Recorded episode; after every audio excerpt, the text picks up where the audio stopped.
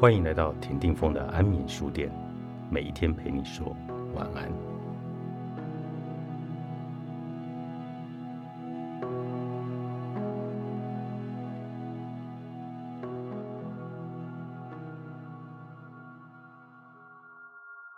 狂热的到了三十岁，就通通给我钉到十字架上。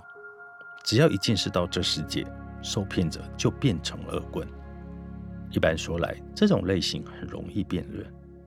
没有人喜欢逢迎谄媚的话，那会令人反感，人们马上就会起戒心。所以，对好胜的人而言，这并不是特别好的策略。最好不要出此下策，宁可采取比较直接的方式。我们在概论里已经看到，在某些情境下，心理的发展可能有偏差。教育的种种困难都在于。小孩的心理发展如果有偏差，会对环境采取对抗心态。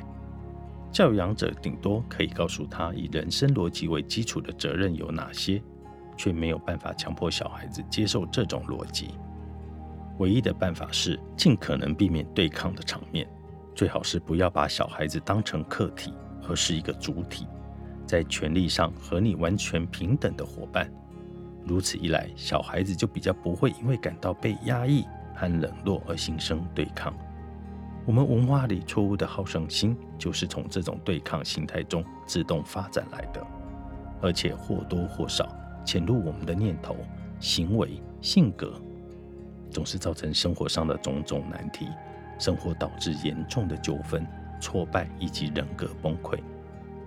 人们对于人性知识的探讨，最早源自于童话。而偏偏在童话里有很多例子是关于虚荣心及其危害的。这里我特别要提到一则童话故事，因为里面生动地描写了虚荣心的失控以及全盘皆输的结局。那就是安徒生童话里的醋罐子。一名渔夫让一条鱼重获自由，鱼为了感恩，让渔夫许下一个愿望，愿望接着就实现了。但是渔夫的太太既虚荣又不知足，每次都派渔夫去找那条鱼，要求新的愿望。先是要当女公爵，然后要当女王，最后还要变成神。鱼被最后这个愿望给惹怒了，于是抛下渔夫，再也不回头了。好胜心的增长是没有极限的。我们观察到，不论在童话中还是现实世界中，在虚荣者骚动不安的内心里。权力的追求在不断增长之后，都有可能萌生想要变成神的理想，然后把自己当成了神，或者认为只要实现了某种愿望和目的，他就和神没有两样了。这种渴望消逝神的现象，其实是一个人想要超越人格界限的极端表现。在我们的时代里，这个现象正好极为常见。热衷招魂术和心电感应的人们。他们的渴求和兴趣正是要超越人类的界限，想要和人类无法企及的力量一较长短。他们有时候简直想要扬弃时间，跨越空间，想要跟死者的鬼魂沟通。我们更进一步探究，就会发现，大多数人都有这种倾向。很多人想要在神的旁边占有一席之地，也有不少学校的教育理想就是尊主圣范。更早以前，这根本就是所有宗教的教育典范。这些教育的结果简直叫人毛骨悚然，也让我们了解到，一定得找到一个更长久的教育理想。然而，这些倾向早已深植人心。除了心理学的原因之外，另一个重要的因素是，人们对于人类本质的认识，最早大多是来自圣经，而圣经说。人是按照神的形象创造出来的，这给许多幼小心灵留下了难以磨灭而影响重大的影响。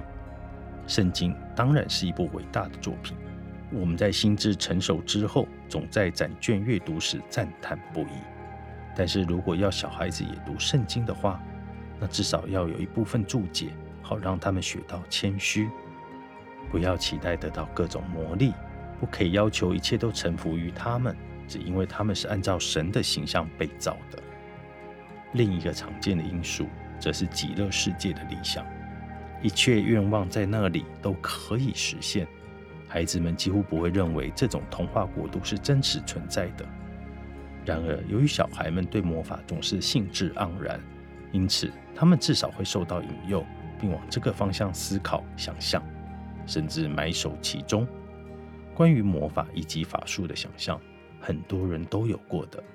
有些人甚至到老年都没能摆脱这个念头。也许没有人是连一点这种念头都没有的。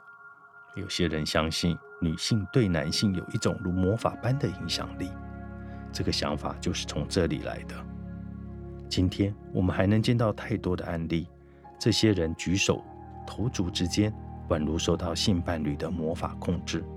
这让我们想起从前，当这类迷信更加普遍的时候。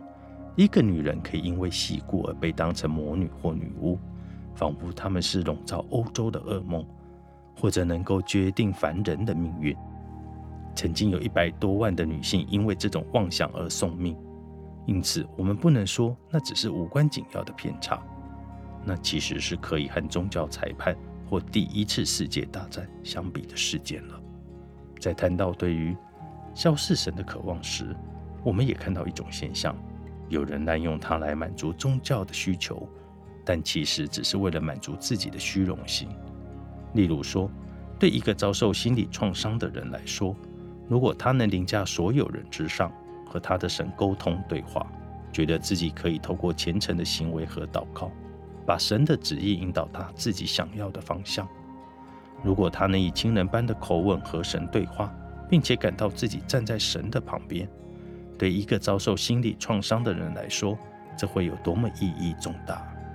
有时候，这种现象会严重偏离我们所谓宗教的范围，甚至让人感到病态。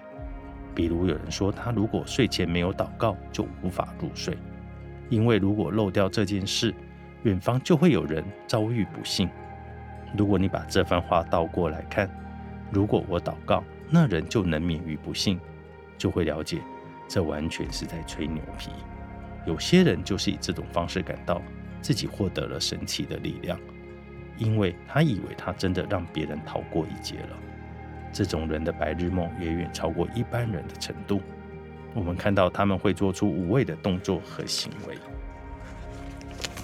竟无法改变实际的事物，更会妨碍到他们认识现实、认识人性。阿德勒。商周出版。